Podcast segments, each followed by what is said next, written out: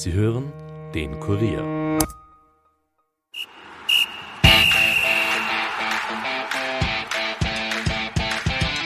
Nachspielzeit. Der Euro-Stammtisch des Kurier. Mit Ulrike Kriegler. Wir haben sie, die ersten drei Punkte bei der Fußball-Europameisterschaft 2020. Herzlich willkommen bei unserer Nachspielzeit im Euro-Stammtisch des Kuriers. Unsere Gäste heute Nationalteamspieler Toni Pfeffer und Profilerin Patricia Staniek. Und unser Experte Mohamed Akagündüz ist natürlich auch wieder mit dabei und wir werden gleich über das gestrige Spiel sprechen. Herzlich willkommen auch an alle, die wir in Nachspielzeit Podcast mit dabei sind. Wir sind bei einem Stammtisch, da darf man essen, trinken. Seid ihr gut versorgt? Braucht ihr noch irgendwas? Alles okay, danke schön. Passt alles wunderbar. In Bukarest gab es gestern gute Stimmung, sogar schon vor dem Spiel bei den Fans. Es gab viel Freude, dass man ins Stadion darf, aber auch viel Freude, dass man wieder in die Gastgärten gehen kann.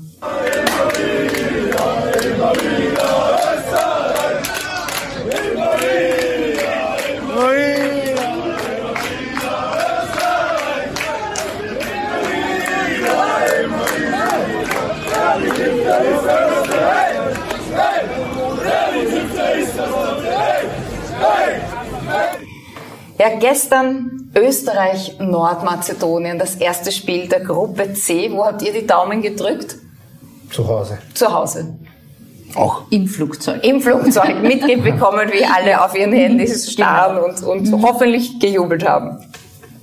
Die erste Überraschung bei der Aufstellung. David Alaba doch in der Verteidigung. Kein Julian Baumgartlinger, kein Marco Arnautovic. Hatte das Fitnessgründe? Was gibt's über Nein. Alaba zu sagen? Ja, nicht nur über Alaba, sondern äh, es war äh, eine überraschende und unerwartete Grundordnung. Doch wenn man genauer hinschaut, äh, sind die Spieler aber genau mit diesen Rollen betraut gewesen, die sie auch in, in diese, bei ihren Clubs bekleiden. Also so gesehen war es doch keine Überraschung. Auch ein Alaba, der ja äh, jetzt im letzten Jahr auf dieser Position auf Weltklasse-Niveau bei Bayern gespielt hat, hat diese Rolle hervorragend interpretiert und war sicher einer der äh, Garanten für den Sieg. Toni, Franco Foda, ein alter Fuchs. Gestern hat er sich wirklich was einfallen lassen. Für mich ein Lumpenzug, weil äh, ich meine, dass äh, er, glaube ich, ein paar schlaflose Nächte gehabt hat, dass ihm das eingefallen ist. Weil diese Position von Alaba war ihm auf den Leib geschneidert. Und man hat sich natürlich auch abgewechselt, was die Offensive anbelangt. Grundsätzlich war einmal wichtig, dass er mal die Defensive stabilisiert. Das hat er gemacht. Und mit seinem äh, Stangelpass, Weltklasse-Stangelpass, möchte ich mal sagen, von der Seite, hat er dann natürlich auch noch äh, Österreich auf die Siegesstraße gebracht. Also Hut ab vor dieser Leistung. Ich bin auch ein Kritiker. Ich meine auch, dass Alaba ein Verteidiger ist, nicht unbedingt ein Mittelfeldspieler. Und daher hat diese Position unbedingt genau gepasst auf ihn. Aber ich glaube, Real Madrid, das hat er sich jetzt so ausgedealt, dass er da eher dann im Mittelfeld spielen kann. Was glaubt ihr? War das einer der Gründe für den Wechsel? Also das glaube ich nicht. Ich glaube, dass äh, äh, Real... Dass die eine einen, oder andere Million. Ja, aber dass Real einen Innenverteidiger Alaba geholt hat. Und äh, weil sie dort auch Bedarf haben, weil sie einen Ramos haben, der schon äh, langsam doch ins Pensionsalter rückt. Und äh, da brauchen sie einen jüngeren Spieler, der diese Position auch wirklich auf einem sehr, sehr hohen Niveau spielen kann. Und das ist Alaba. Reden wir kurz über den Gegner, die Nordmazedonier. Du hast gestern gesagt, das wird ein Gegner, den werden wir schlagen. Du hast doch recht behalten. Es war eine Premiere, dass die dabei waren. Und da hat man gemerkt am Anfang, die waren richtig euphorisch. Also die haben sich über die Nations League gerade nochmal so qualifiziert und die haben sich wahnsinnig gefreut, dass sie dabei sind. Patrizia, du kennst dich damit aus. So, was braucht man denn, um in so ein Spiel zu gehen? Euphorie, Adrenalin? Ja, du sagst es schon richtig. Es ist nicht entscheidend das Hormon, sondern wie du zum Hormon kommst. Und mhm. wie du zum Hormon kommst, hat auch mit deiner inneren Haltung und Einstellung zu tun. Also wenn ich Menschen gehen sehe, dann weiß ich, ob es Erfolgsmenschen sind. Denn das, was ein Mensch innerlich fühlt, das trägt er über den Körper auch nach außen. Ja, also du siehst die Einstellung und die Haltung eines Menschen an der Art und Weise, wie er sich bewegt. Und wenn ich jetzt auf so ein Fußballspiel äh, hinschaue und sehe, wie die Menschen hereinkommen und sehe die Spieler, dann kann ich dir sagen, bei welchen welchen Spieler die Einstellung, also die Attitudes äh, passen und äh, bei wem sie halt noch nicht so auf das äh, Spiel gepeilt sind. Und darum geht es letztendlich auch in meinem Job, das Verhalten von Menschen mhm. zu ermitteln, also zu analysieren, eine Prognose zu erstellen und wenn der Spieler die Einstellung nicht hat, ihn dorthin zu bringen, dass er auf diese Einstellung zurückgreifen kann, damit er dann siegesicher auch hineingehen kann. Wir brauchen die Patricia auch im österreichischen Nationalteam, oder? Da muss ich noch Dank. was sagen. Ja. Entschuldigung. Ich, für mich ist ein Indiz, wie einer drauf ist, wie er die Hymne singt. Ja, das, das, ich, das hat man gestern sowas von ja, genau stimmt. gesehen. Durch die Bank waren diese Spieler die haben auch richtig gefreut gekommen. Ja, stimmt. Habe ich das die Nordmazedonien ist ja. auch aufgefallen, ja, oder? Die waren so, und Gott sei Dank hat es genau, nicht geklappt bei denen mit der Euphorie und sie haben das nicht durchgehalten und haben noch, wir werden noch viel darüber sprechen, aber nach 334 torlosen Minuten hat uns endlich Stefan Leiner erlöst. Ein wunderschöner Treffer nach Vorlage von Marcel Sabitzer, oder? Ja, also man hatte schon äh, im Spiel, vor allem erster Halbzeit gesehen, äh, was der Plan von Franco Foda war. Er wollte genau über diese Seite, über diese Räume den Ball äh, hinter die Kette des Gegners bringen, in die gefährlichen Räume, in den Strafraum bringen. Und erste Halbzeit haben wir diese zwei Chancen, die wir uns herausgespielt haben, sind genau auf diese Muster zurückgegangen. Zweimal Sabitzer, einmal ein Diagonalball, einmal eine Flanke und äh, zwei Riesenchancen, wobei wir natürlich nur eines genutzt haben.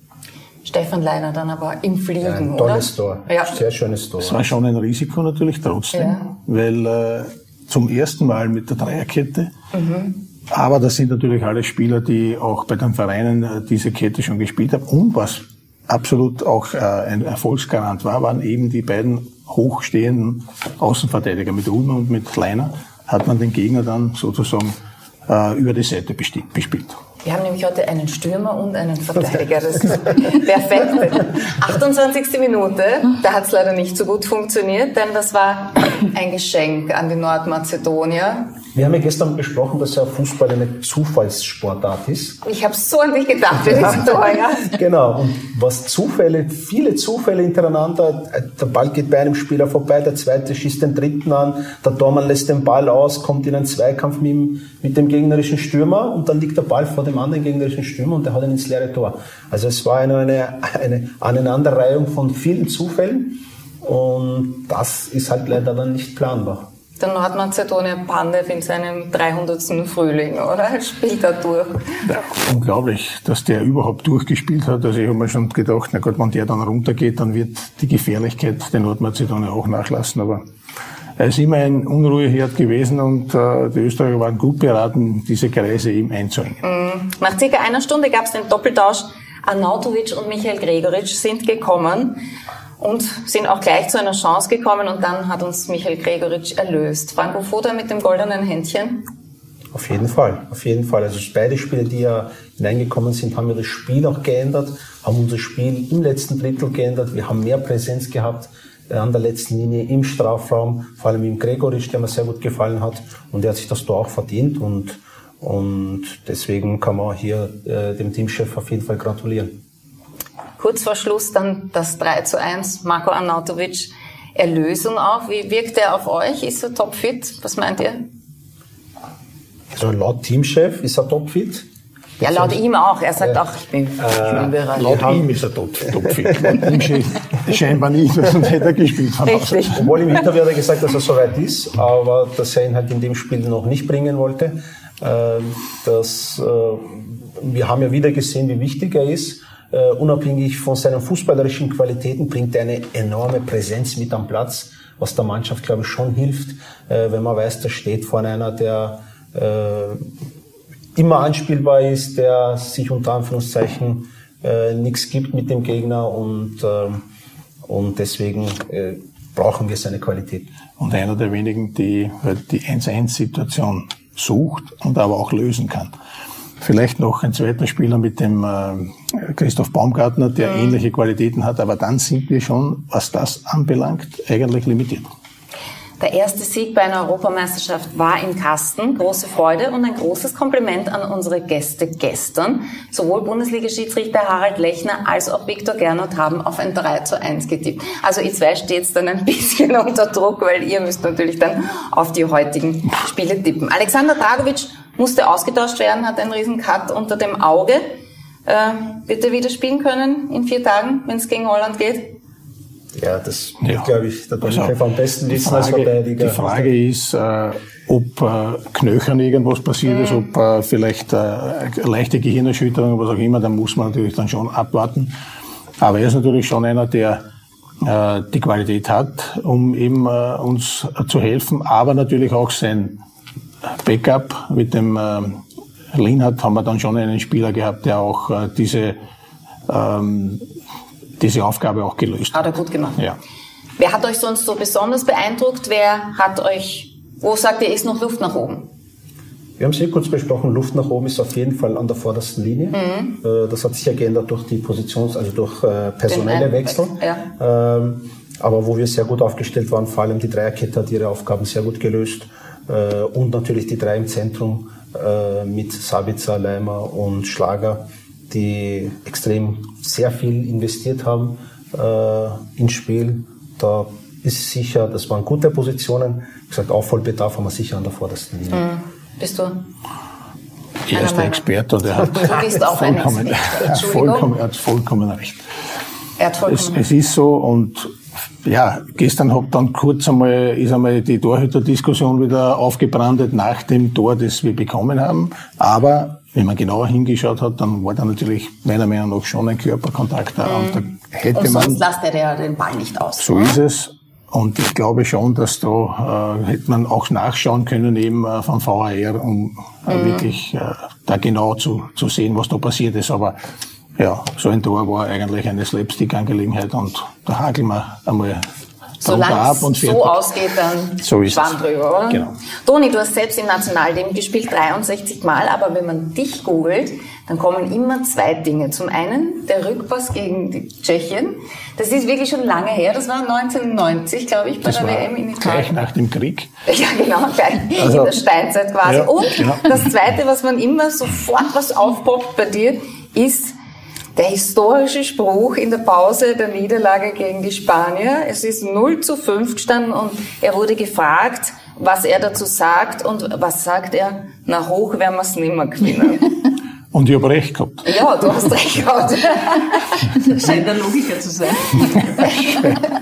Scheint so, ja. Wie haben dich die, diese Ja. zwei Dinge geprägt? Was hat dich mehr geprägt? Sehr sogar. Also es ist wirklich so, in meiner abgelaufenen Karriere haben mich eben diese zwei Dinge geprägt. Die Erfolge nicht so als die Misserfolge, Mhm. weil die natürlich, da, da weißt du dann genau, wer sind deine Freunde und wer nicht mehr oder wer wendet sich von dir ab. Und nach dem, Süd, äh, nach dem sündhaften Rückpass gegen die Tschechen, wo wir dann letztendlich nach Hause gefahren sind, muss man einmal damit fertig werden, dass man eigentlich der Buhmann der Nation ist und dafür gesorgt hat, dass wir nicht mehr bei der Welt Welt Weltmeisterschaft sind. Ja, aber Freunde wenden sich doch nicht ab wegen einem Ja, die? Freunde, aber was ist schon ein Freund? Nicht? Freunde, wie viele hast du? Das, die kannst du eigentlich auf, äh, auf eine Hand abzählen und das war halt dann ziemlich tragisch, weil ich natürlich sehr lange gebraucht habe, Mhm. dass ich mich erfangen habe. Und ständig hat irgendein Reporter gesagt, wenn mir ein Pass vielleicht nicht so gelungen hätte, um Gottes Willen, wir haben so eine schlechte Erinnerung an diese Rückpässe her mit dem Auf und Ab. Ich bin immer konfrontiert worden damit. Vielleicht warst du schuld, dass diese Regel dann ja geändert Ja, wurde. äh, wegen mir haben sie auch die Abseitsregel gemacht. Die ist nämlich tatsächlich dann gleich nachher gekommen. Ja, und ja, das äh, 09 ist natürlich, war eine, das hat aber andere Vorzeichen gehabt, weil wir eben im Vorfeld auf Zypern gewonnen haben und die Spanier dort Probleme gehabt haben und Österreich hat gesagt, wir fahren nach Spanien und hauen denen den Hintern dort aus. So. Genauso sind wir Hat gefahren. nur so mittelgut geklappt. Badetaschel unterm, unterm Arm, mirrlich hineinmarschiert dort und dann hat's gescheppert alle drei, vier Minuten. Und ich war im Stadion. Super. Nein, in Valencia? Ja, U21 Spieler am Ah, Tag ja. davor. Auch die haben sich dann abgewendet von uns. Wir waren gar nicht da. Also wir sind natürlich auch, kann mich noch genau erinnern, wir sind nach jedem Tor immer kleiner geworden im Stadion, immer klein. Die, die schönste Geschichte ist dabei, die, die, das weiß ja eigentlich keiner. Der Erich Obermeier. sind hier unter uns. Der Erich Obermeier ähm, ist ja neben dem Herbert Prohaska gesessen. Und der Herbert wollte nach dem 6 zu 0 dem Erich Obermeier irgendwas fragen, was tun wir jetzt? Und der schaut auf die Seite und der Erich Obermeier ist nicht mehr da, der ist in die Kabine gegangen. Er hat genug gesehen. Und ja, nur Zehn Minuten vor Schluss ist das 9 zu 0 gefallen und wir haben wie die Löwen gekämpft, dass wir kein Dass Zehntes bekommen. zweistellig geht Im Endeffekt war am nächsten Tag dann auf großen Zeitung die wie bei Calimero mit der Eierschälung drauf aus Österreich und das war auch ein sehr prägender Moment in meinem Leben.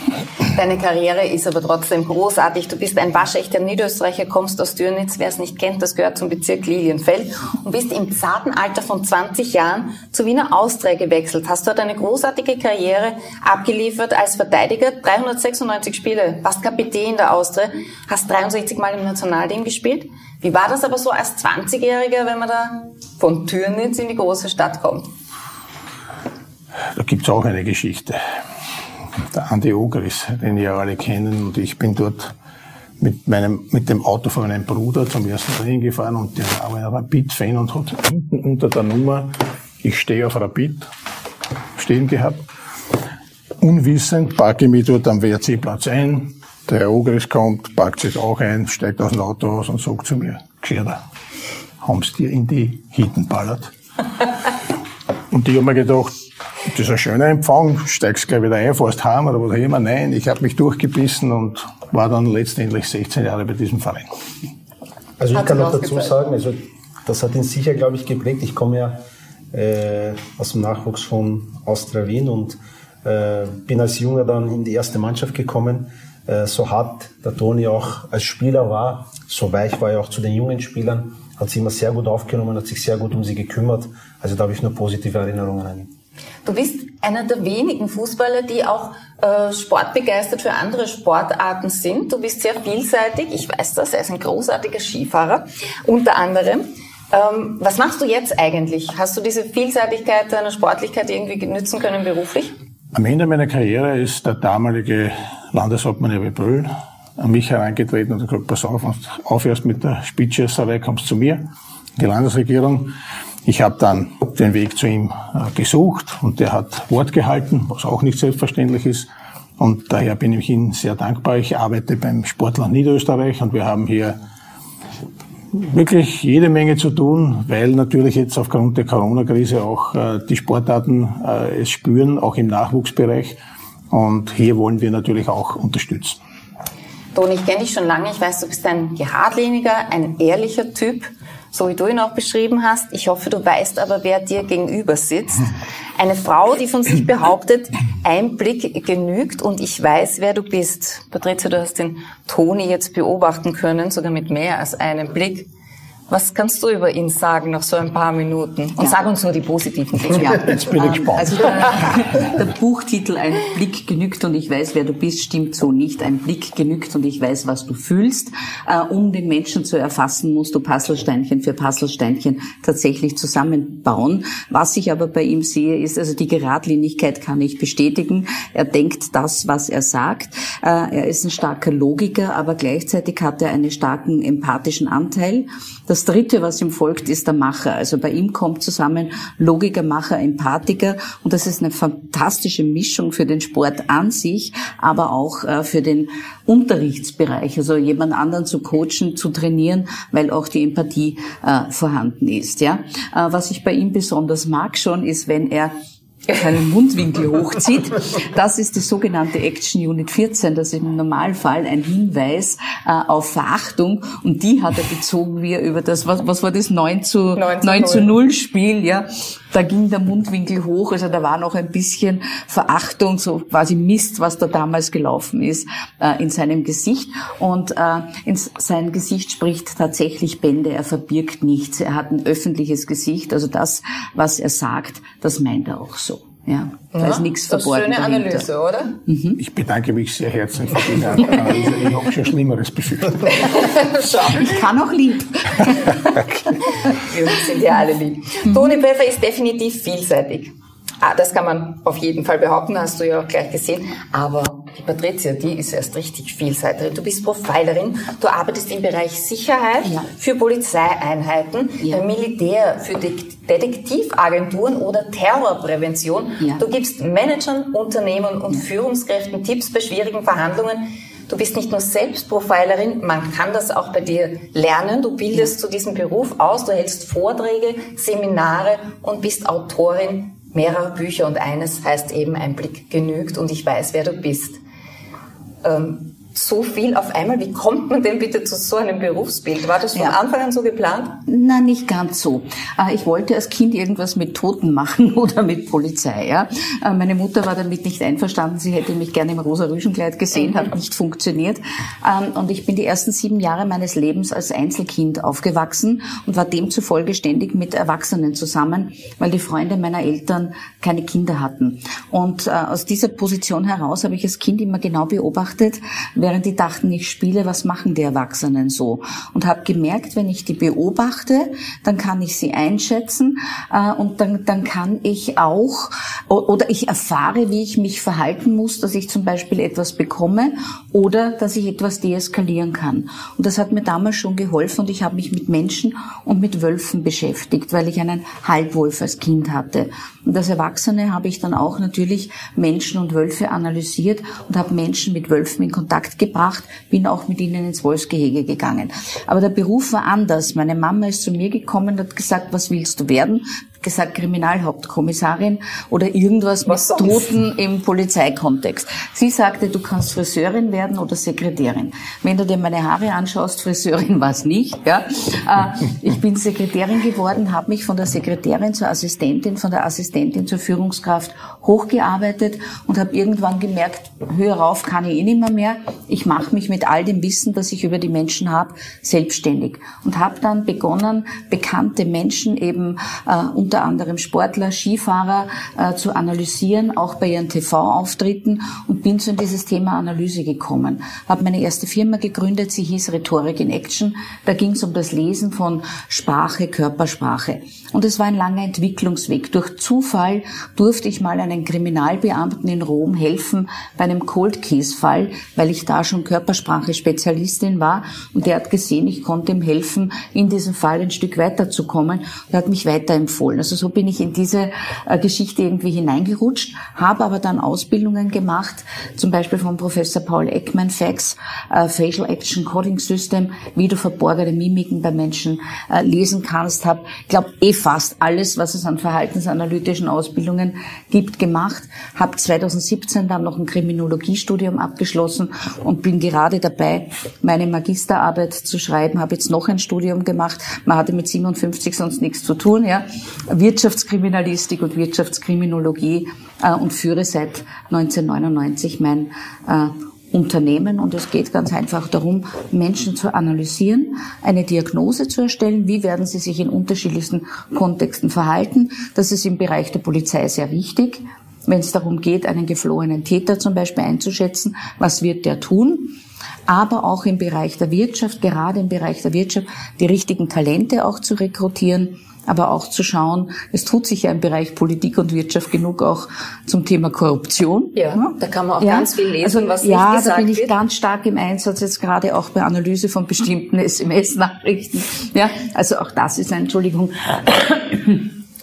Teil also, des Jobs. Du siehst, ja. wenn jemand lügt, du kannst aber auch beibringen, jemand wie er das gut macht, also wie er gut lügt. Gibt es Unterschiede im Lügen zwischen Männern und Frauen? Ja, auf jeden Fall. Also grundsätzlich, es gibt keine definitiven Lügenanzeichen. Ja? Jeder Mensch lügt auf seine individuelle Art und Weise. Wenn du beim Lügen einen Fehler machst, dann ist es meistens ein emotionaler Fehler oder es ist ein Stressfehler. Ja? Aber im Grunde genommen kannst du Stress nur aufgrund der Situation haben. Du sitzt mir in einer Einvernahme gegenüber, du willst nicht lügen, aber du zeigst trotzdem Stress, weil dich die Situation stresst. Du kennst sie nicht. Ja. Das Wichtigste ist, wenn ich schauen würde, wie lügt er, ja, wie liegt der, wie, wie liegt der Mohammed, würde ich jetzt mal schauen, wie ist seine Basic Line? Wie ah, okay. schaut er aus, wenn er die Wahrheit spricht? Wie klingt seine Stimme, wenn er die Wahrheit spricht? Welche Sprachmuster verwendet er? Wie atmet er? Was, also was macht der ganze Körper in diesem Kontext? Und auf was ich dann schaue, ist, wo weicht etwas ab? Ich habe natürlich über die Jahre sowas wie einen Killerinstinkt entwickelt. Ich brauche nicht mehr, mehr schauen, ich spüre das äh, einfach. Aber es gibt Menschen, wie zum Beispiel Menschen, die psychopathische oder hochgradige narzisstische Züge haben, deren Empathiebereich ist reduziert. Die haben gespielte Empathie. Der schaut dich an und sagt, hey, du bist so super, ja. Äh, und du glaubst es ihm, weil der Empathiebereich so weit bei dem runtergefahren ist, dass er keine Emotion und keinen Stress zeigen kann. Also es gibt Menschen, da siehst du Emotion und da siehst du Stress und da kannst du auch relativ leicht einschätzen, ist er jetzt in der Wahrheit oder in der kreativen Wahrheitsauslegung. Wenn du es aber mit jemandem äh, zu tun hast, der eben hochgradig manipulativ ohnehin schon ist, dann kann es tendenziell sein, wir haben es mit einem hochgradigen Narzissten zu tun, hochgradigen Soziopathen oder jemand mit psychopathischen Zügen, dann lügt er dir was vor, ohne dass du was siehst. Da brauchst du schon so ein richtig gutes Feeling, um zu sehen, meint er das jetzt so oder nicht. Und der Normalo merkt das nicht. Bitte? Und Erfahrung. Natürlich. Und Erfahrung, ja. Also wenn du mit psychopathischen Menschen noch nie was zu tun hattest, dann merkst du das auch nicht. Du fällst hinein, passiert ja ständig. Passiert Viele Heiratsschwindler und so weiter, ja, Politiker. Bei uns kann man wirklich viel lernen, oder? Ja. Bitte bleiben Sie dran, gleich geht's weiter mit der Nachspielzeit im Euro-Stammtisch des Kurier.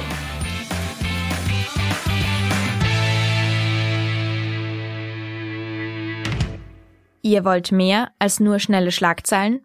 Im Kurier Daily Podcast greifen wir täglich das interessanteste Thema des Tages auf und gehen gemeinsam in die Tiefe. Wir erklären das Wichtigste aus Innenpolitik, Außenpolitik, Gesundheit und Wirtschaft und befragen unsere Top-Journalistinnen und Experten dazu. Jeden Tag von Montag bis Freitag ab 17 Uhr, überall, wo es Podcasts gibt und natürlich auch auf kurier.at slash daily.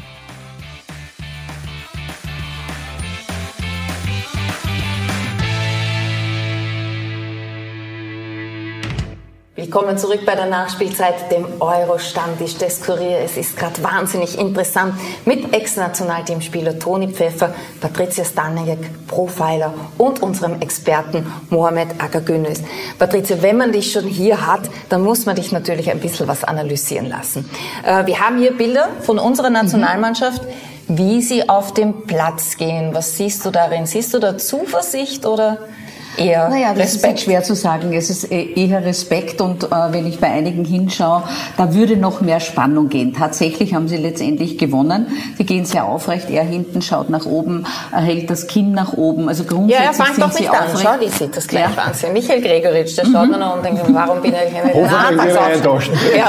ja. Also grundsätzlich auf einem sehr guten Weg, äh, auch wie sie gehen. Letztendlich haben sie gewonnen äh, und man sieht ja an den äh, Körperhaltungen von den Menschen, welche Einstellungen sie haben. Das ist eine Einstellung, die ist durchaus positiv, aber es wäre in diesem Moment, Momentaufnahme, noch ein Stück mehr gegangen. Da sehen wir uns dann auf mhm. für das nächste Spiel. Das erste Tor, Stefan Leiner. Ja. Ja, da ist Power drin, da ist Kraft drin, da ist Freude drin, da ist Entlastung drin. Ja, also das macht einfach Spaß, es anzuschauen. Da ist Dynamik drin. So gehört's. War für uns eine große Erleichterung. ähm, Teamchef Franco Foda. Ah, ja, er zieht so ein bisschen seine Unterlippe ein. Also ich sehe jetzt gerade nur das Foto. Ah, er ist ein in einer Beobachtungsposition. Man hört immer wieder, das bedeutet, dass jemand abblockt, ist meistens ein Schwachsinn. Äh, so steht man, wenn man beobachtet. Er schaut sehr, genug, äh, sehr genau zu, aber er wirkt auch jetzt gar nicht äh, irgendwie negativ, sondern eher sehr zuversichtlich, aber doch aufpassend, fokussierend und aufmerksam. Fokussiert ist immer gut. Mhm. Dann haben wir Michael Gregoritsch, unser erlösendes 2 ja, zu 1. So schaut's auch aus, ja. Da gehen die Arme auf, da geht der Körper auf, da geht die, die Spannung raus. Vermutlich brüllt es und schreit gerade raus, ja. Also der ist im Glück, da spielen die Glückshormone gerade verrückt, ein schönes Bild. Was hat er dann gesagt? Ich bin da, oder? Ja. Habt ihr das gehört? Mhm. Da ist er auch noch mit seinen Kollegen. Ja, Chaka, euch haben wir alles gezeigt, ja. Nicht mit uns, not with me. Äh, wir sind die, wir sind die Heroes, ja. Ein tolles Teambild. Sehr gut. Ein gutes Team ist, ist wichtig auch für uns. Ähm, Michael Gregoritsch hat ein schwieriges Jahr hinter sich. Für den war das wahrscheinlich eine besondere Erleichterung, oder? Aber das ist ja das, das Bemerkenswerte an dieser Geschichte, weil Viele haben gesagt, der darf normal nicht mitfahren. Er hat wenig gespielt, hat, äh, der Kribic hat besser mhm. performt, warum ist der nicht dabei und so weiter. So, Teamchef hat gesagt, wenn er zur Nationalmannschaft gekommen ist, dann hat er seine Leistung geboten. Und das hat er ihm zurückgegeben, indem er ihm gesagt hat, okay, den nehmen wir mit, weil der kann uns Tore machen und er hat recht behalten. Das dritte Tor, Marco Arnautovic und dann ja, und da ist wohl jemand. Eine Zahnuntersuchung. Nein, nicht wirklich. Da ist jemand auf 180 und Alaba versucht scheinbar zu beruhigen. Äh, ob das gelingt, kann ich jetzt nicht sagen, weil ich ja nur diese Momentaufnahme sehe und das Spiel nicht gesehen habe.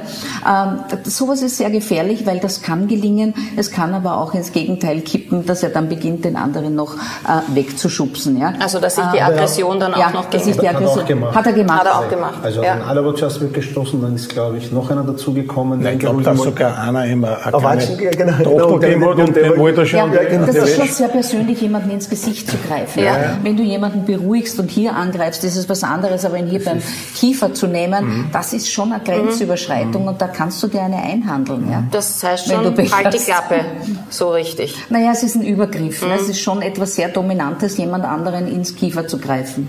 Aber er hat ihn da beruhigen müssen, oder? Da gab es mhm. wahrscheinlich mit dem Gegner ein paar Diskrepanzen vorher. Es hat schon davor einige Diskussionen gegeben, äh, hat man ihm äh, das ein oder andere Mal auch nicht im Bild gehabt, wo man dann nachher gesehen hat, er hatte eine Diskussion mit äh, den Spielern von von äh, Nordmazedonien. Auch der eine oder andere Zweikampf war dabei, der relativ hart geführt worden ist und da wollte er dann alles rausbrüllen. Ja. Äh, das sind so die Psychotricks, die natürlich untereinander dann. Und wenn einer Heferl ist und der mhm. neigt dazu, ein bisschen ein Heferl zu sein, in gewissen Situationen, dann weiß man das als Gegner und dann schürt man noch ein bisschen. Und das spricht der Verteidiger. Da haut man auch den Pfeffer rein. Ne? So ist es. Genau. Schön scharf. Apropos, da haben wir noch einen Spieler zum Analysieren. Man Was kann nur sagen, äußerst attraktiv, äußerst dynamisch, äußerst Ui. erfolgreich. Auch sehr lange her. Das kann nur der Toni Pfeffer sein. Ja. Das ist aber nicht aus dem 9-0-Spiel, oder? Nein, das glaube ich nicht. Und einen Spieler haben wir noch hier. Ah, auch ein alter Bekannter. Also dieser Mann kann auch Emotion grundsätzlich, ja. Äh, so analysierend er hier sitzt, aber das ist einer, der durchaus Emotionen hat und Emotionen äh, kann aber auch ein sehr empathischer Mensch äh, sein. Habe ich heute hier auch schon festgestellt. Schau, kaum ja. verändert, oder? Kaum verändert, selbe Gesicht. Und die Haare fehlen. aber ein, ein dezenter Jubel von ja. dir, muss ich sagen. Ja. Aber bei Männern sagt man ja, es ist wie beim Wein, ne? Wird immer besser. Bei Frauen auch. Ja. Also zumindest bei uns, oder? Ich hätte aber noch keine negativen Dinge gehört. Die gibt es dann, wenn die Kamera Wenn die Kamera aus ist, meine Herren. Es ist wahnsinnig interessant. Sie erfahren hier Interessantes und Sie können auch gewinnen. Dann nämlich, wenn Sie unsere Quizfrage des Tages beantworten. Wir haben für Sie ein Kurier-Fan-Package. Da ist so ein Fan-Trikot drinnen, Bier, eine Kurier-Trinkflasche, jede Menge kleiner Überraschungen. Was Sie dazu tun müssen, ist ein Mail an uns zu schreiben mit der richtigen Antwort. Heute wollen wir von Ihnen wissen, in wie vielen Städten findet die Fußball-Europameisterschaft 2021 statt? Sind das A5, B8, C10 oder D11 verschiedene Austragungsorte. Die richtige Antwort mailen Sie bitte an emstammtisch.kurier.at und im Betreff geben Sie ein Quizfrage 4 der Gewinner wird dann morgen in der Nachspielzeit im Euro-Stammtisch des Kuriers verlautbart und natürlich auch per Mail verständigt. Aber wir gehen natürlich davon aus, Sie schauen uns wieder zu. Ja, wir feiern hier immer noch den Sieg der Österreicher gegen Nordmazedonien mit Ex-Nationalteamspieler Toni Pfeffer und Profiler Patricia Staniek und unserem Experten Mohamed Akagönitz. Ja, gestern haben ja auch unsere beiden Gruppengegner gespielt. Niederlande gegen die Ukraine. Und bitte, was war das denn für ein Spiel? Pause noch 0 zu 0. Der Trainer Frank de Boer war ja in der Kritik, haben wir gestern besprochen. Die war aber vergessen, denn Holland ist dann 2 zu 0 in Führung gegangen. Aber Jamolenko schießt die Ukraine zurück ins Spiel mit dem 1 zu 2 und dann gleich drauf der Ausgleich Jarenschuk mit dem 2 zu 2. Da haben wir uns schon gefreut, oder? Ein 2 zu 2 wäre für uns natürlich super gewesen, aber fünf Minuten vor Ende des Spiels war es entschieden. Ein 3 zu 2 für die Holländer. Wie habt ihr das Spiel erlebt? Ich du hast es eh gesagt, das Niederlande hat in diesem Spiel extrem gut performt. Sie haben etliche Torchancen herausgespielt, sie haben den Gegner so unter Druck gesetzt und äh, äh das 0 zu 0 in der Halbzeit war sehr schmeichelhaft. Und nur hat man halt gesehen, was sich auch in der Vorbereitung abgezeichnet hat, sind halt sehr inkonstant. Sie gehen 2-0 in Führung, denken sie, okay, das ist eigentlich schon gegessen, die Sache, und kriegen dann aus nichts, also Ukraine hat ja eigentlich keine Torchance gehabt, kriegen dann zwei Tore aus einem Weitschuss und dann aus einer Standard und es steht 2-2 und gewinnen vielleicht das Spiel nicht.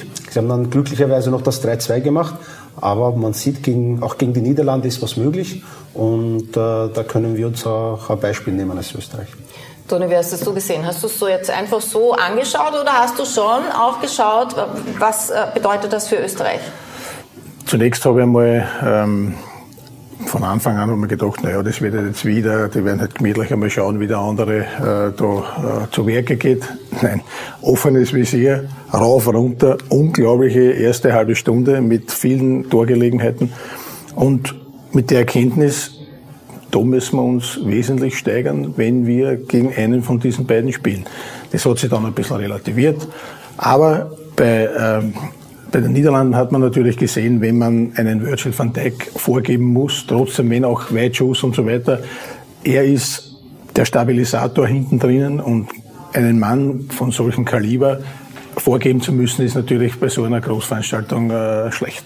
Also du siehst Verwundbarkeit in der Abwehr der Holländer? Schon, aber natürlich diese Geschwindigkeit, die die Holländer an den Tag gelegt haben, haben bestimmt, also äh, am Anfang die ist schon gewaltig und da muss man die richtigen Gegenmittel finden, äh, um eben da auch äh, was Zählbares zu erreichen.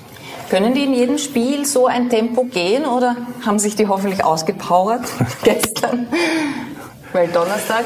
Na, kann ich mir nicht vorstellen. Also es ist sowieso sensationell, wenn man schaut, wie viele Spiele alle schon gemacht haben mit internationalen äh, äh Europacup, was auch immer die kommen an, so die Spitzenmannschaften an 70, an die 70 mhm. Spiele. Und trotzdem, am Ende einer solchen Meisterschaft sind sie noch immer äh, körperlich so vorhanden, dass das eigentlich sensationell ist, wie die da spielen.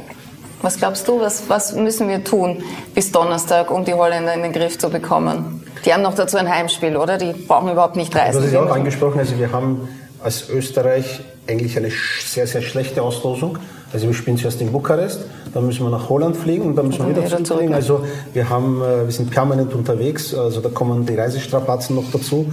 Äh, aber nichtsdestotrotz, äh, die Euphorie nach dem ersten Sieg ist sicher unterstützend beim nächsten Spiel. Und die drei Punkte geben schon ähm, ähm, der Mannschaft äh, Selbstvertrauen. ein Selbstvertrauen und, und, und dass sie gegen äh, die Niederlande auch dementsprechend performen können. Wir dürfen nur einen Fehler nicht machen, dass wir jetzt schon wieder im Viertelfinale sind, ja. weil wir eine Partie gewonnen haben. Dazu neigt Österreich und da darf sich die Mannschaft nicht anstecken lassen. Gut, wir haben ja auch schon kritisch drauf geschaut, auf das Spiel gegen Nordmazedonien. Nordmazedonien. Äh, der Sieg war zwar äh, verdient, aber es war nicht alles so gut, wie, wie vielleicht nach dem Spiel auch beschrieben. Ja, vielleicht gar nicht schlecht, oder? Dass man da auch Klar. noch Fehler gemacht hat und dass man da erkennt. Wir werden also viel Adrenalin brauchen gegen die Holländer. Wie macht man das denn, Patricia? Wie kriegt man denn dieses Adrenalin?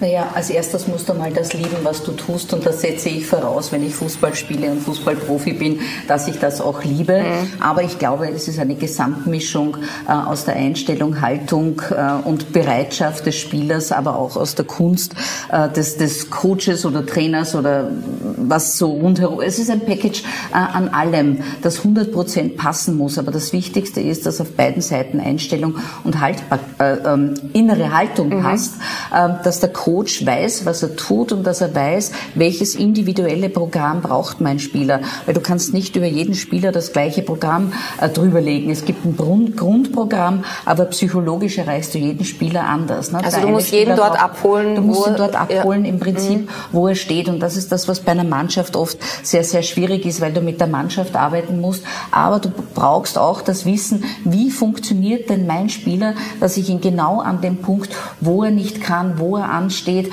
wo er schwach wird, wo er Themen hat, dass ich ihn an dem Punkt mhm. abhole und nach vorne pushen kann. Das sind die wichtigen Momente. Kann das Franco Foda? Ich, ich meine, ich war auch bei zwei Großveranstaltungen dabei. Die Kunst ist es einfach, nicht die ersten elf bei Laune zu halten, sondern die, die, zweite die Partie. Ja, ja. Und die muss man so weit äh, eben äh, auch behandeln, dass sie als hochwertiger Teil dieser Mannschaft eben dabei sind. Mhm. Das ist die, die Kunst und natürlich auch Belastung und Erholung, dass man hier genaue Akzente setzt, um ihn wieder am Punkt äh, eben dort zu sein, wo man hingehört. Wie, ich hätte nur eine Frage, wie individuell kann man denn tatsächlich arbeiten mit den Spielern? Ich habe das, ich hab das immer ein bisschen von zwei Seiten gesehen. Wenn es mhm. gehört, geheißen hat, so, und jetzt brauchen wir jetzt unbedingt einen Psychologen, weil die, spielt so, die Mannschaft spielt so einen Kass, dass wir mhm. da was brauchen. So. Da sind alle beieinander gesessen. Ein Drittel der Mannschaft hat gesagt, da eine da raus, brauchen wir nicht, das Schmoren. Ja. Mhm. Das zweite Drittel hat gesagt, nur nicht ganz uninteressant und die anderen haben gesagt, na, das schauen wir uns jetzt an. Also mhm. du musst dann in Einzelgespräche wahrscheinlich gehen, um den nötigen ähm, Effekt zu erzielen, aber ich glaube schon, dass sich sehr, sehr viel im Kopf abspielt. Ja, aber auch da ist ja wieder jeder in einer anderen Situation, weil der, der eh spielt und eh gut ist, genau. sagt natürlich, was brauche genau. ich den Psychologen. Und eines habe ich auch, äh, das werden meine Kollegen damals äh, bestätigen, wenn die Einser-Garnitur gegen die Zweier gespielt hat beim Training, hat die Einser-Garnitur nie gewonnen. Also es waren immer die Zweier, die hingeschaut haben, wir, müssen, wir wollen uns hineinspielen in diese Mannschaft. Und das war schon ja, ja, Schön zu sehen. Eine Ziel Aufgabe ja, da, da geht es genau. auch um Stolz und um Ehre. Und, ja. Das ist ja auch oft das, was ein Trainerwechsel mhm. äh, genau. bewirkt, weil genau. oft das ist ja dann nicht so wichtig, ob da ein anderer mhm. steht jetzt, aber jeder Spieler kann sich dann wieder von neuem beweisen und das ist vielleicht oft dieses Quäntchen, ja. was es ausmacht. Ein Spiel gab es noch gestern aus der Gruppe D, England gegen Kroatien, hat 1 zu 0 geendet mit österreichischer Beteiligung. Matteo Kovacic ist ja bei den Kroaten im Einsatz und der ist in Linz geboren und groß geworden, sonst aber die Kroaten eher chancenlos chancenlos, oder? Ja, es war generell ein Spiel mit sehr wenig Torchancen auf beiden Seiten, äh, mit einem starken Anfang von den Engländern, danach Kontrolle der Kroaten äh, und äh, den wenigen Torchancen von den Engländern im zweiten Abschnitt und dann auch verdient eigentlich Sieg, der Sieg der Engländer, weil die Kroaten sehr, sehr harmlos waren an dem Tag. Wir haben gestern darüber gesprochen, die Engländer haben ja eine wirklich gute Mannschaft. Du hast ein paar Spieler aufgezählt, wo du gesagt hast, also die hätten wir eigentlich auch gerne. Hast dabei Jaden Sancho erwähnt. Der war dann gestern nicht mal im Kader. Ich meine, was kann man da darüber sagen? Wie viel Qualität muss man im Kader haben, wenn man sich leisten kann, einen Jaden Sancho, der immerhin bei Borussia Dortmund spielt, aus dem Kader rauszulassen? Also ich glaube, nicht nur ich war überrascht und verwundert, sondern äh, sehr viele andere auch. Äh, es ist schon ein Luxus, wenn man so einen Spieler draußen lassen kann, äh, wenn man einen Sterling, einen, einen Kane, einen Foden und einen, oder einen Rashford hat. Aber nichtsdestotrotz, diese Klasse, um diese Klasse draußen zu lassen, muss irgendwas vorgefallen sein. Wir haben es leider nicht äh, äh herausfinden oder erfahren können, weil der Teamchef sich sehr bedeckt gehalten hat. Aber ich ja, gehe davon aus, da muss, da muss was ja passiert sein. auch dann wurscht. Ja. Ne? Da wird genau. man ja auch nicht dafür kritisiert. Toni, während ich da jetzt unsere Ergebnisse eintrage, sind die Engländer für dich auch Favorit? auf den Europameistertitel? Zu, zu, Beginn der Europameisterschaft haben sie für mich zu dem äh, Kreis gehört. Äh, mhm. Nach der ersten Runde hat sich das ein bisschen relativiert, wenngleich natürlich ähm, die ersten Spiele immer ein bisschen schwieriger sind. Aber Sie haben sich ein bisschen von mir äh, weg äh, bewegt, um wirklich zum engsten Kreis zu gehören. Okay. Ein wunderschöner Tabellenstand Österreich auf Platz 1, weil wir haben 3 zu 1 gewonnen und die Niederlande nur 3 zu 2. Deswegen sind wir jetzt mal Gruppenerster in der Gruppe C und wir hoffen natürlich, das bleibt auch nach dem Donnerstag so. Seid ihr, stimmt ihr mir dazu? Oder seid ihr skeptisch, was den Donnerstag naja, betrifft? Wo, woher hast du diese, diesen, diesen Optimismus, diesen grenzenlosen? Ja, ich denke mal, das wird, das wird schon irgendwie. Nicht, zu sagen heißt, glaube ich, auch etwas zu sagen. Nein, ja, es wird natürlich, ist keine Frage, ist eine schwere Partie. Ähm, aber natürlich, wenn man, wenn man diese Partie gestern gesehen hat, haben wir noch dann Luft beim übernächsten Spiel natürlich auch noch ja, äh, also einen du, Gegner du vor der Brust. die Chance eher gegen die Ukraine? Schwer für mich. Ich meine einfach, dass diese zwei Mannschaften von der Qualität, glaube ich, sogar über uns zu stellen sind. Aber in, natürlich bei so einer äh, Europameisterschaft ist dann, kommt es auf die Tagesform drauf an und, und da hat in Österreich den, den Vorteil, weil sie schon gewonnen haben. Und Fußball ist ein Zufallssport, wie du immer so schön sagst. Heute um 15 Uhr das nächste Spiel dann aus der Gruppe D. Schottland gegen Tschechien in Glasgow. Die Schotten sind zum dritten Mal bei einer Endrunde, haben sich aber so wie in Nordmazedonien auch über die Nations League qualifiziert, haben aber gegen die Niederlande, über die wir gerade gesprochen haben, in einem Vorbereitungsspiel 2 zu 2 gespielt. Was erwarten wir da von den Schotten? Sie haben auch in der Nations League zweimal gegen die Tschechen gewonnen. Mhm. Also die Vorzeichen sind gut, dass Schottland auch äh, dieses Spiel erfolgreich bestreiten kann. Äh, wir haben ja auch mit Cetic einen Stammgast der EM. Seit der Trennung äh, von der Slowakei waren sie bis jetzt immer dabei. Nur die erfolgreichen Jahre sind, glaube ich, bei den Tschechen mittlerweile vorbei. Und, Gibt äh, ihnen keiner mehr einen Rückpass. Sorry, die, das muss raus. Kann auch nicht jeder seinen Rückpass spielen. Dann zwei Spiele in der Gruppe E um 18 Uhr Polen gegen die Slowakei und Spanien gegen Schweden. Polen, Slowakei, die Polen kennen wir, die haben wir gehabt in der Quali-Gruppe mit Superstar Robert Lewandowski. Der braucht Was alle Rekorde in der deutschen Bundesliga. Äh, ist eine Mannschaft, mit der man sicher äh, rechnen muss, auch äh, äh für die äh, K.O.-Phase. Ich glaube, dass die sicher Achtelfinale, wenn nicht sogar bis ins Viertelfinale vorstoßen können. Und die Slowakei haben wir gesehen im Vorbereitungsspiel. Die haben sich auch über die, Nations League, mhm. über die Nations League qualifiziert. Äh, aber ich sehe da die Polen stärker. Du auch? Dem ist nichts hinzuzufügen. Du hörst gut zu, weil du musst ich dann gleich tippen. Ja? Der Europameister von 2008 und 2012 steigt um 21 Uhr ins Geschehen ein und wir haben es schon kurz erwähnt, Sergio Ramos wird nicht dabei sein, auch kein anderer Kollege von David Alaba bei Real Madrid. Warum denn das? Ja, böse Zungen behaupten, äh, dass äh, der Teamchef keine Spieler von Real haben will. Aber wenn man genauer hinschaut, wer kommt denn wirklich in Frage? Wir haben einen Ramos, der schon äh, im Alter, im späten Alter ist, der eigentlich das ganze Jahr öfters verletzt war und deswegen, er hätte vielleicht eine Rolle spielen können als Führungsspieler, aber da muss man, glaube ich, die, die Entscheidung des Teamchefs auch akzeptieren. Aber trotzdem Spanien. Ja, Favorit. auch da, das ist die Nation, die den Fußball in den letzten 12, 13, 14 Jahren geprägt hat. Sie haben siebenmal die Champions League gewonnen, achtmal die Europa League auf Clubebene. Sie haben, waren zweimal Europameister, einmal Weltmeister. Sie spielen einen tollen Fußball. Also mit denen ist immer zu rechnen. Du weißt jetzt viel über die Nationen, über die du jetzt tippen musst, Patricia. Ja, also die Spanier, die hätten sowieso von mir das ganz große Herzal gekriegt. So. Für mich jetzt Sergio Ramos bekommen, aber spielt leider nicht. Was soll man machen?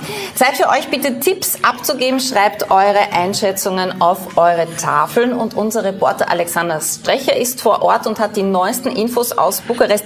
Alex, was gibt's Neues vom Nationalteam? Wo bist du eigentlich und wie ist die Stimmung bei den Fans ist wahrscheinlich gut, oder? Ja, so ist es, Uli. Ich bin hier noch in Bukarest in der Innenstadt, dort wo gestern am Abend und in der Nacht äh, die österreichischen Fans das 3 zu 1 über Nordmazedonien gefeiert haben. In die Verlängerung haben sie allerdings nicht dürfen, denn ab Mitternacht tritt hier in Bukarest eine Ausgangssperre in Kraft. Die Lokale schließen, daher haben sich die Feierlichkeiten dann in die Hotelbars verlagert. Die österreichischen Spieler waren nach der Partie zufrieden und glücklich, dass endlich dieser erste Sieg bei einer Euro gelungen ist. Der Auftaktsieg ist also eingefahren und dieser Druck ist einmal weg.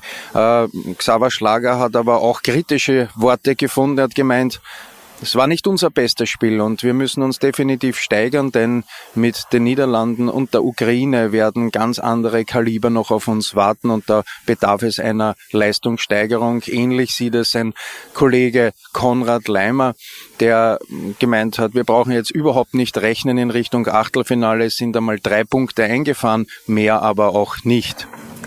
Wir sind uns also einig, die Aufstellung war für uns ein bisschen überraschend, für dich auch, Alex? Ja, Teamchef Franco Foda hat natürlich mit seiner Aufstellung durchaus überraschen können. Vielleicht nicht unbedingt mit der Startformation, was das äh, Personelle betrifft, denn die, diese Startelf hätte man schon durchaus erwarten können, wenngleich ich hätte eher Anatovic statt äh, auf Kalajdzic getippt. Ähm, aber die Ausrichtung, die taktische, die war dann doch äh, auf den ersten Blick gewagt, aber irgendwo auch stimmig, denn äh, Franco Foda hat im Prinzip äh, die Spieler dort eingesetzt, wo sie äh, am besten sind und wo sie auch ihre Positionen mehr oder weniger im Club haben. Und äh, er hat aber gesagt, natürlich hat das auch ein Risiko bedeutet und war ein Wagnis. Äh, bei der Pressekonferenz nach dem Spiel hat er gemeint, wäre das nicht gut gegangen, dann würde ich jetzt äh, ganz andere Fragen bekommen. Und da hat er sicherlich nicht Unrecht, aber am Ende, es ist gut gegangen und äh, das Risiko hat sich sozusagen ausgezahlt. In diesem Sinne noch schöne Grüße aus Bukarest zurück in die Wiener Innenstadt. Bis dann. Ja, no risk, no fun. Gestern hat Daniel Sembacher aus Graz ein Kurier Fan Package gewonnen und wenn Sie auch eines gewinnen wollen, beantworten Sie bitte die heutige Quizfrage. In wie vielen Städten findet die Fußball-Europameisterschaft 2021 statt? A in 5, B in 8, C in 10 oder D in 11. Wie habt ihr getippt? Patricia, du, nein, komm, du musst anfangen. Du musst anfangen also. Schottland, Tschechien, 1 zu 1. 1 zu 1, Polen, Polen, Slowakei Slowakei 2 zu 2 zu 0 0. und Spanien gegen Schweden 3 zu 1. 3 zu 1. Spanien gewinnen. Okay, was ist bei, äh, du mir hast, bei dir gewinnen auch die Spanier, oder? Gleich Bei 4 mir zu 0. 4 zu 0 für die Spanier, ja. also das steht außer Frage, ja. Äh, Polen mit 3 zu 1 und Schottland mit 2 zu 0. Schauen wir mal. Die Patricia hat dir gut zugehört, oder? Ja, wir müssen noch euch bitten, unterschreiben bitte auf unserem Trikot. Wir sammeln hier alle Unterschriften unserer Gäste und am Schluss wird das versteigert, vielleicht für einen guten Zweck. Das war unser heutiger Euro-Stammtisch. Ich bedanke mich bei Toni Pfeffer und Patricia Stanik. Es war wahnsinnig interessant. Morgen zu Gast bei der Nachspielzeit Schauspielerin Elke Winkens und Ex-Nationalteamspieler und seit neuestem Buchautor Michael Hatz. Mohamed Akagönitz analysiert natürlich auch morgen wieder. Um 12 geht's los. Alle Infos über die Euro gibt's auch auf kurier.at slash Euro. Ich freue mich, wenn Sie morgen wieder einschalten. Danke fürs Zusehen. Bis morgen.